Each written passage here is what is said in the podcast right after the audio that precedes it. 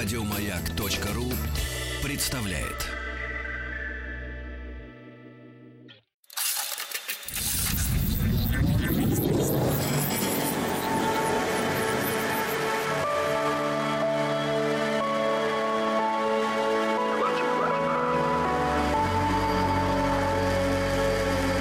Стаховский лайф на маяке. Кажется, Вольтер говорил, что история – это вымысел, с которым все согласны.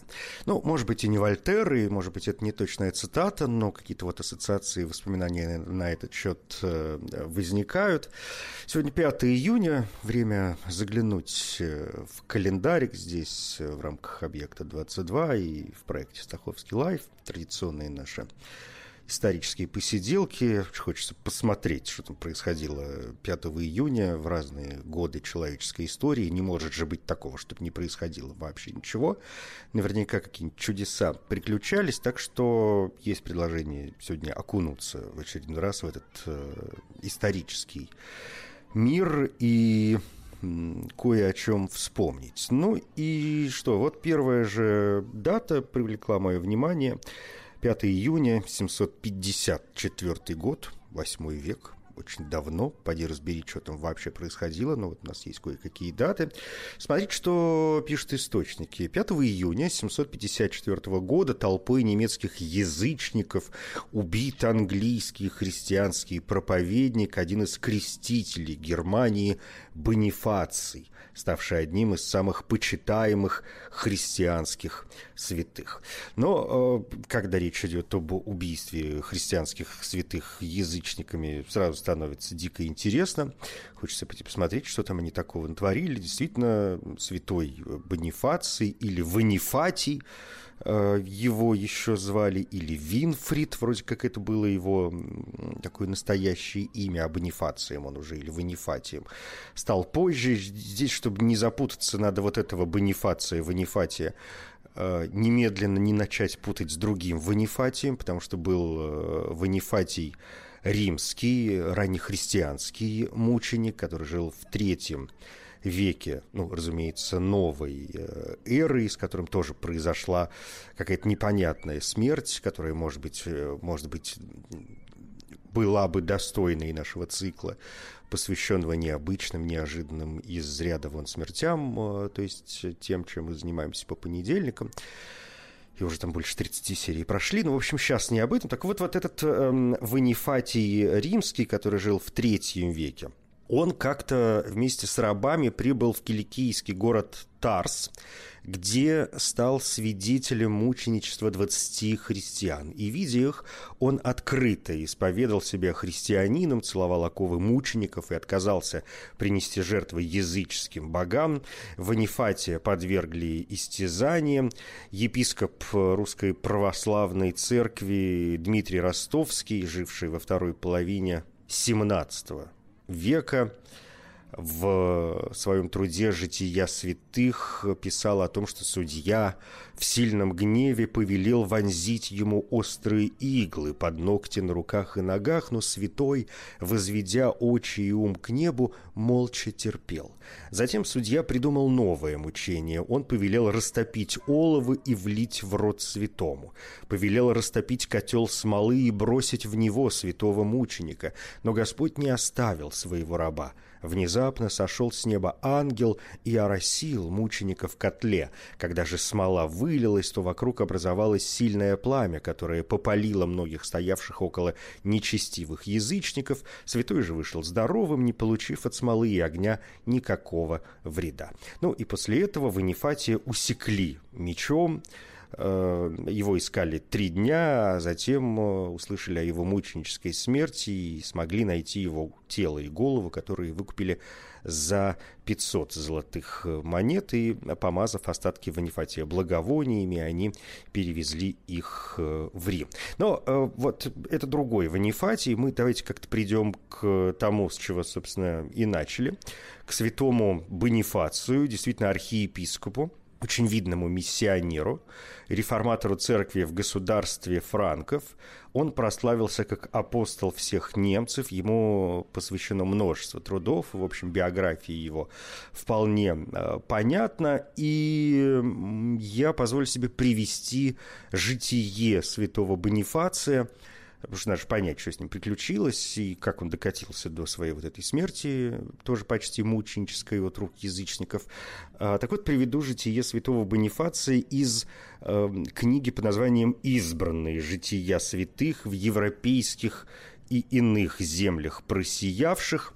В этом труде рассказывается, что святитель Бонифаций, именовавшийся вначале Винфрид, родился в 672 году неподалеку от Эксетера в западной оконечности Вессекса, одного из королевств англосаксонского семицарствия. Со своей ранней молодости он явил склонность к монашеской жизни. В семь лет поступил в монастырь, чтобы обучиться там как священному писанию, так и светским наукам. В результате блестящих занятий он был назван профессором, но образование в области грамматики и риторики не имело для него никакой другой цели, кроме как приготовления к пониманию священного писания. Опытный монах, он показывал также горячее усердие в наставлении и проповеди и мечтал следовать примеру святых ирландских монахов, которые оставляли свою родину с тем, чтобы странствовать и чтобы нести благую весть язычникам. Вскоре после своего рукоположения в священники он вместе с тремя компаньонами оставил монастырь в Нурслинге, чтобы присоединиться к миссии святого Виллиброрда из Фризляндии, которая столкнулась с многочисленными препятствиями.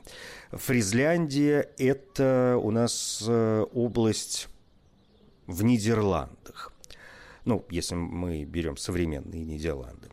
Оттуда епископ был вынужден вернуться в свой монастырь из-за языческой реакции, вызванной смертью Пипина Херстальского. Здесь тоже надо делать срочно паузу, чтобы понять, кто такой Пипин Херстальский – называют его по-русски как-то более благозвучно Пипин Гиристальский, он был майордомом э, Австразии в конце 7-го, начале 8 века, был майордомом всего франкского государства в конце 7 века получил прозвище по своей резиденции Вилли Гиристали, известен также как Пипин II, Пипин Средний или Пипин Толстый, в общем, такой видный представитель династии пипинидов. Так вот, э, Бонифаций или Винфрид – вернулся в свой монастырь из реакции, вызванной смертью Пипина Геристальского, и новые миссионеры столкнулись с теми же затруднениями и были вынуждены вскоре возвратиться в свой монастырь в Англию, где братья тепло приняли Винфрида и предложили ему заменить недавно скончавшегося игумена.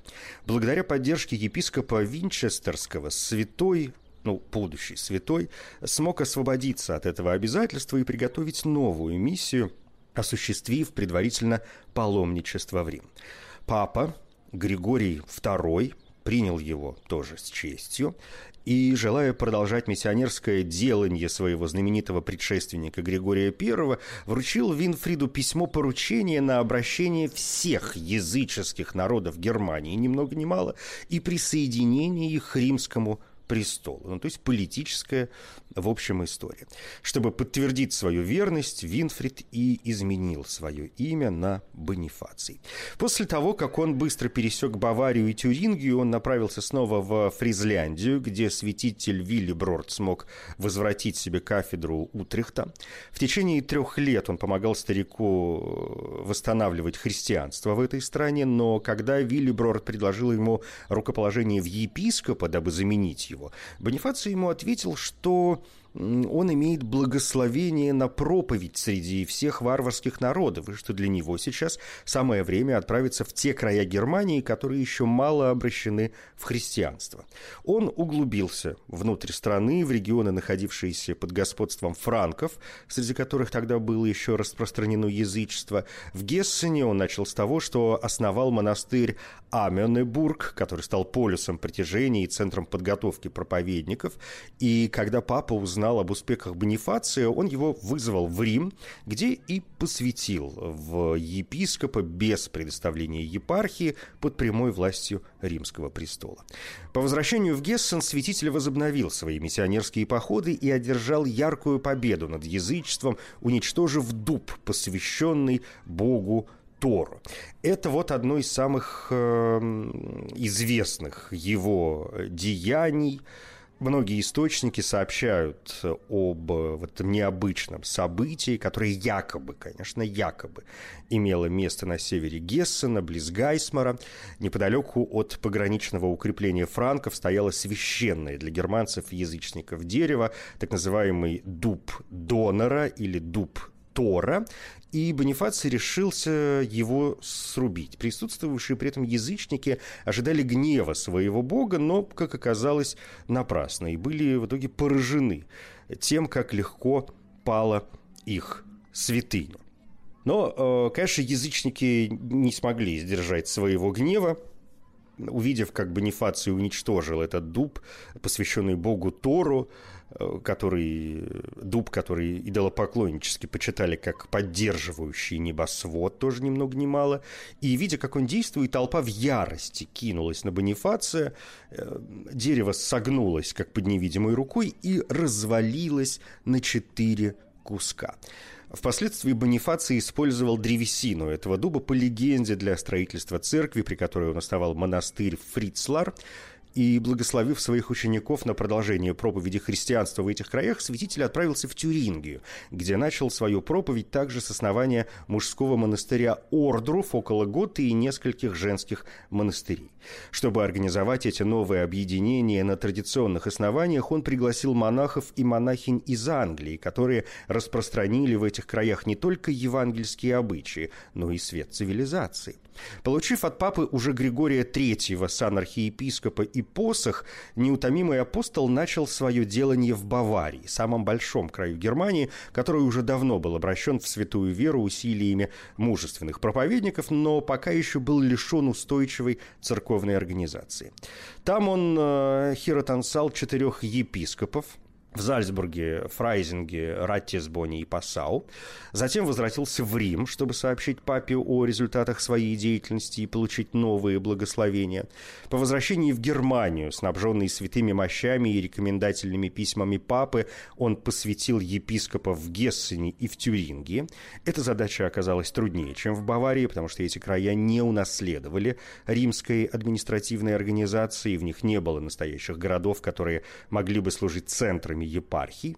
Но, выполнив и эту миссию, к концу 20 лет тяжелых трудов он смог представить на одобрение нового папы Захарии организацию новой церкви. Чтобы закрепить этот итог, святой решил основать большой монастырь в центре четырех стран, которые он э, евангелизировал – Фризляндии, Гессена, Тюрингии и Баварии. И этот монастырь символизировал бы единство церкви Германии и мог бы служить для него место пребывания. После долгих поисков Ученик Стрюм нашел удобное место в густом лесу, пересеченном рекой Фульда, которая дала имя основанному монастырю. Каждый год святитель Бонифаций приходил туда, чтобы отдохнуть и обучить монашеским традициям монашеское братство, которое достигло 400 человек после смерти святого – и, несмотря на свой возраст и желание монашеского уединения, Бонифаций не прекратил, однако, своей деятельности. Человек он был неугомонный. И вот в 743 году он принял участие в Большом Германском церковном соборе – Э, устроенном в первый раз мажордомом Австразии Шарлеманом для того, чтобы урегулировать многочисленные проблемы, возникшие в истинной церкви в связи с э, реформами Шарля Мартеля и борьбой между аристократическими кланами. Эти расстройства в церковной организации открыли путь к возрождению язычества и влиянию многочисленных шарлатанов, которые использовали наивность народа. Там была подтверждена власть епископов, верных святому Бонифацию, которые должны были заботиться о реформе духовенства, о соблюдении святых традиций и о борьбе против суеверий. Часть церковного имущества, захваченного дворянами, была возвращена, а недостойные прилаты смещены. Эта реформа распространилась на всю истинную церковь и была подтверждена в церковном соборе в Суассоне. Бонифаций хотел завершить унификацию истинной церкви, обосновавшись в Кёльне, но сопротивление части духовенства и дворян помешало осуществлению этого проекта. В 747 году он получил место в Майнце, что в Эльзасе, в Германии, и регион Трира, который оставался организованным согласно другим принципам, с большой независимостью по отношению к Риму, в то время как Саксония оставалась упрямо привязанной к варварским обычаям. Э, Шарлемань оставил трон дабы принять монашество на горе Кассина и святой Бонифаций в Суассоне благословил на царствование, на царствование его брата Пипина Короткого, тем самым торжественно положив начало династии Каролингов. Здесь надо слегка приостановиться и сделать несколько отступлений. Во-первых, э, было упомянуто имя Шарля Мартеля, он э, в отечественной, во всяком случае, истории все-таки чаще, насколько я понимаю, э, именуется как Карл Мартел, майордом Франков в, первой половине восьмого века, тоже из рода пипинидов. Он вошел в историю как спаситель Европы от арабов в битве при э, Пуатье. Еще одно имя – это Пипин Короткий. Ну, Пипин Короткий, мне кажется, очень хорошо известен. Это первый король франков. Собственно говоря, с него началась династия Каролингов.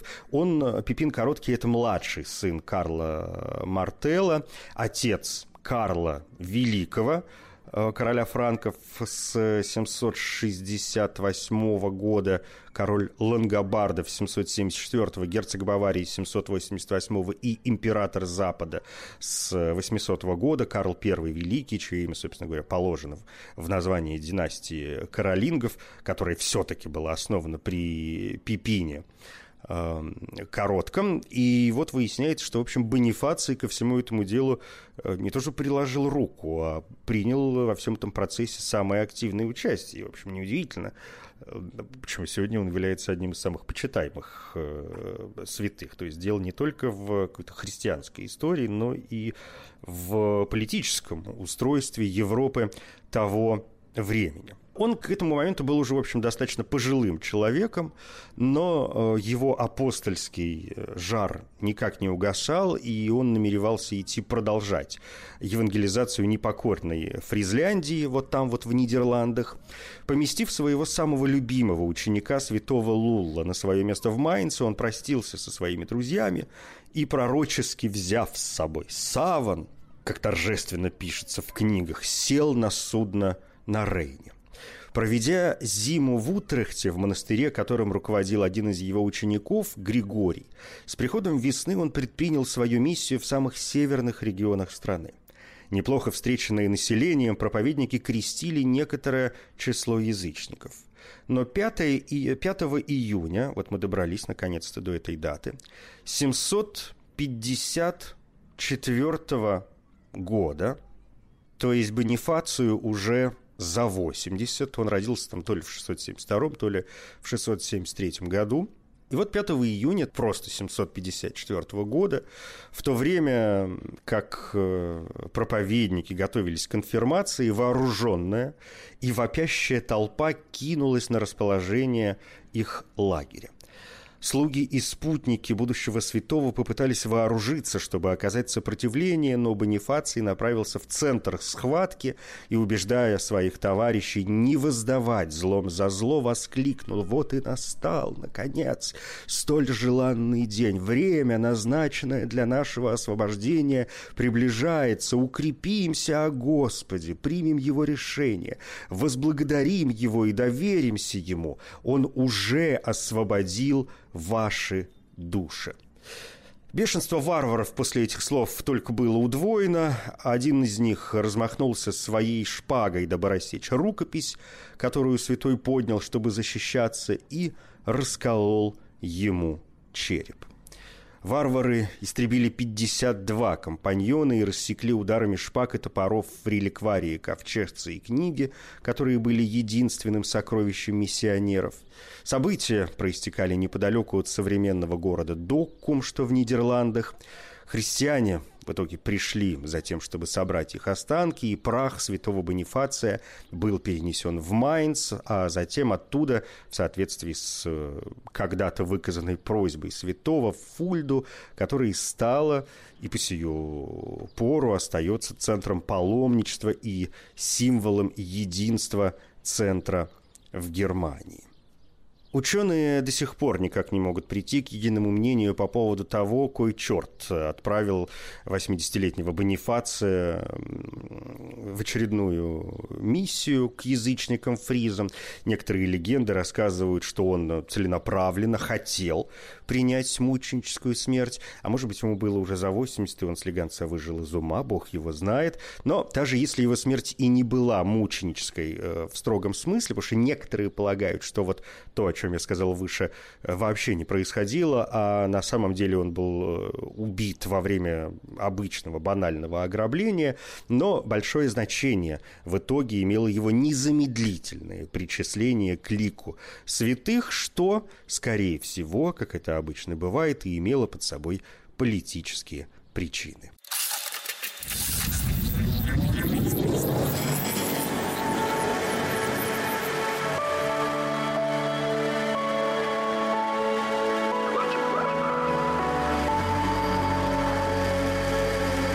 Стаховский лайф на маяке. Прибывая в 5 июня, не могу обойти стороной и следующее событие. В 1455 году поэт Франсуа Вийон при попытке ограбления церкви в стычке смертельно ранил священника и был изгнан из Парижа. А, ну, вообще Вийона довольно трудно обойти э, стороной. Некоторые полагают его вообще первым национальным поэтом Франции. Есть и такие мнения. Биография у него увлекательнейшая, учитывая, что, в общем, мы мало что о нем знаем. Но в любом случае э, вспомнить Вийона вот повод э, есть хороший, тем более, что вот эта дата не последняя в его жизни, по крайней мере, не последняя из тех, на которые мы ну, хоть как-то э, можем опираться. Э, Франсуа Вийон – имя само по себе спорное, поскольку мы толком, в общем, не знаем ни имени его, ни года, рождения, ни места рождения. Все сведения остаются противоречивыми. Некоторые данные, которые сегодня, которыми сегодня историки оперируют, получены из архивов Парижского университета, где учился Вийон, а он поступил туда в 12-летнем возрасте на подготовительный факультет, так называемый факультет искусств. В итоге закончил его в 1449 году со степенью бакалавра, а 1449 год, это если предположить, что Вион родился в 1431, значит, ему называют даты 1 апреля, 19 апреля, там еще какие-то моменты, но я уже сказал, что все это противоречиво. В общем, 18 лет ему приблизительно было, когда он в 1449 году окончил университет в Париже со степенью бакалавра, а через три года получил степени лиценциата и магистра, которые давали право преподавать или служить священником. Еще раньше, в восьмилетнем возрасте, он остался сиротой, и вот эта фамилия, под которой мы знаем его сегодня, фамилия Вион, э, она не его по рождению совершенно однозначно. Он получил ее от э, Эм, воспитавшего и усыновившего его парижского священника, капеллана церкви святого Бенедикта по имени Гийом Вийон, и сам поэт вроде как говорил о том, что он был для него больше, чем отец. Э, некоторые источники позволяют предположить, что настоящей при рождении фамилии Вийона была фамилия Демон Корбье – Э, и я тут позволю себе не вдаваться в подробности, потому что мы иначе зароемся сейчас в документы и, и, и не выкопаемся из них, как обычно, никогда э, в жизни. К середине 50-х, то есть к 20 с небольшим э, годам, Вион уже достиг известности в качестве поэта. Э, Еще когда был студентом, он принимал участие в разгульной студенческой жизни, вскоре оказался замешан в уголовных преступлениях. И вот вечером 5 июня 1455 года э, на него напал с ножом священник Филипп Сермуаз. В завязавшейся драке, по-видимому, из-за женщины, Вион смертельно ранил противника и, скрываясь от суда, был вынужден покинуть Париж. Э, ну, судя по всему, это был акт э, самозащиты, но, тем не менее, убийство. И убийство и акт самозащиты, дозволенные обычаями того времени – и оно бы, может быть, и не сыграло никакой роли в его дальнейшей судьбе, потому что говорят, что сам Сермуаз сам потерпевший перед смертью простил своего убийцу и признал себя зачинщиком. Королевский суд, на имя которого Вион подал два прошения, объявил его невиновным. Однако за семь месяцев скитаний вдали от Парижа Вион, дожидаясь судебного оправдания и оставшись без денег, связался с профессиональными бандитами и уже в октябре, как подозревают, был причастен к двум грабежам.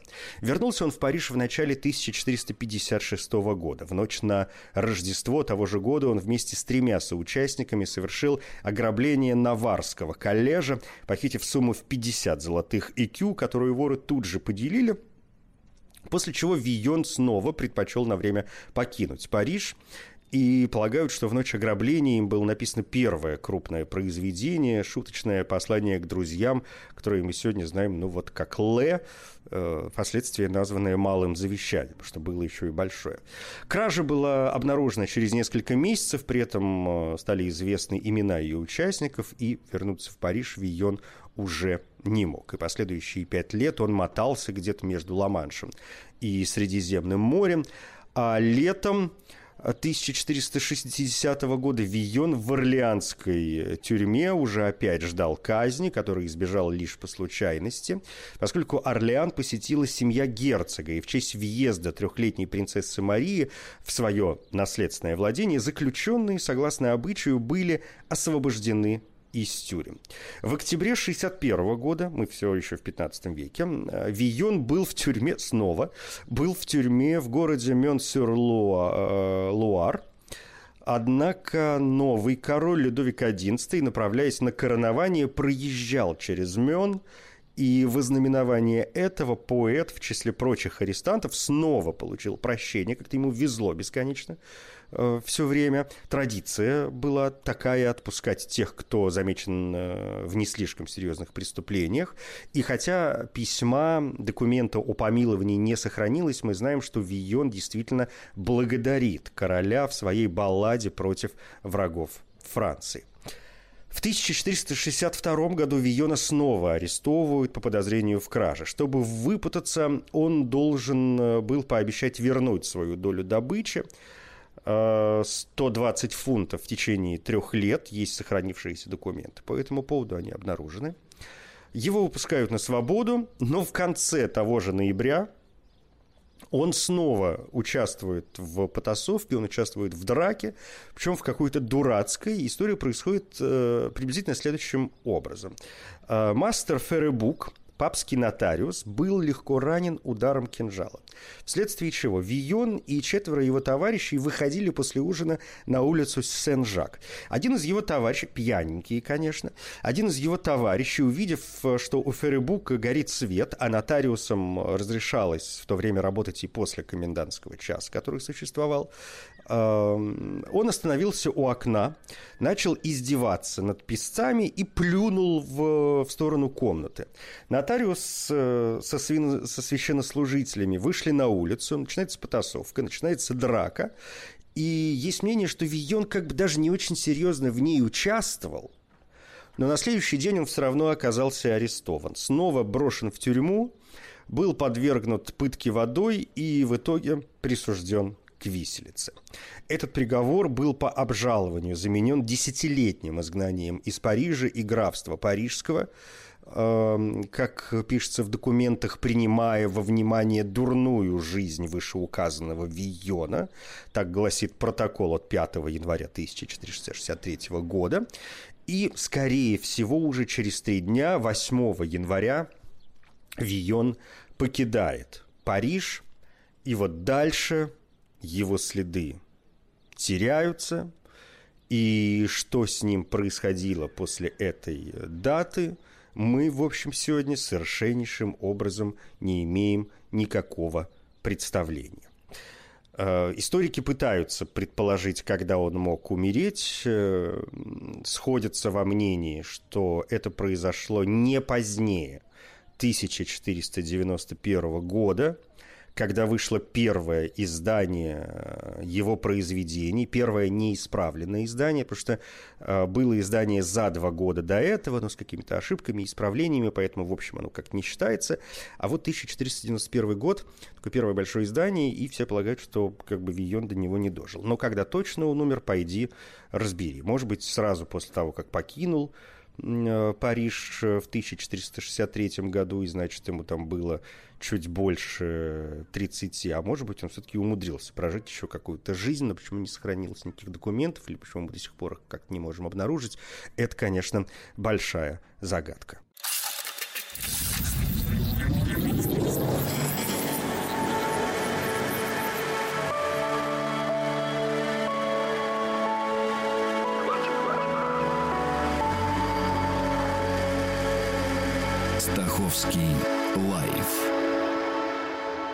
На маяке. Под занавес э, очень хотелось бы вспомнить работу, посвященную Виону под авторством Эзры Паунда.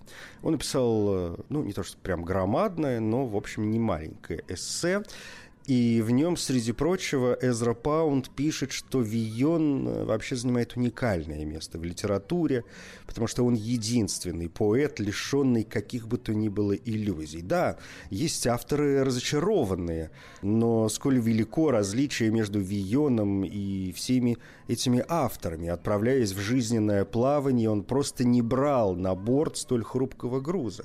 Вион никогда не обманывался. Он знает немногое, но что знает, то знает наверняка. Человек – животное, способное чувствовать и переживать. Удел его по большей части жалок. Человек обладает душой, о которой знает крайне мало или вовсе ничего. Елена, Элоиза и Жанна мертвы, и скорее вы обретете прошлогодний снег, чем их. Такова баллада о дамах былых времен.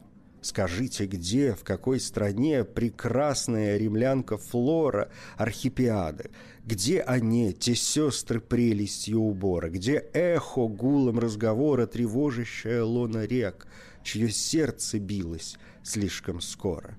Но где же прошлогодний снег? Это в переводе Гумилева. Паунд также пишет, что многие пытались подражать Вийону, по ошибке принимая его браваду за реальность. Что ж, экспериментаторы такого рода искатели чувственности доказали, на мой взгляд, пишет Паунд, лишь одно.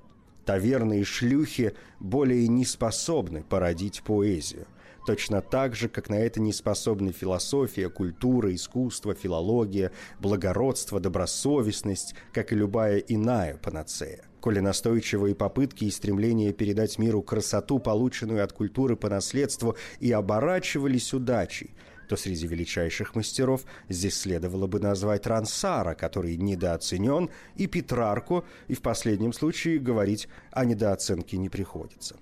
Величие Вийона в том, что, сам того не ведая, он провозглашает божественное право человека быть самим собой, единственное из так называемых прав человека, которое не является фикцией искусства. Вийон не теоретик, он сам объективный факт. Он не занят апологией чего бы то ни было, в этом его сила – и если Вион размышлял, то вывод, к которому он пришел, вывод искушенного жизнью Амара Хаяма, сказавшего на закате своих дней «Выйдите через ту же дверь, через которую вышел я». Во всяком случае, поступки Виона – следствие его страстей, его неспособности противостоять искушению. И нет ничего менее свойственного его натуре, чем оттенок мысли бледный, что губит цвет решимости природной. Как тип развратника он вечен. Он жил жизнью отбросов общества, едва ли зная какую-либо иную, но при всем том он способен осознать свое положение, взглянуть на него объективно, а вовсе не считать таковое само собой разумеющимся. Это «Объект-22», я Евгений Стаховский, спасибо. Еще больше подкастов на радиомаяк.ру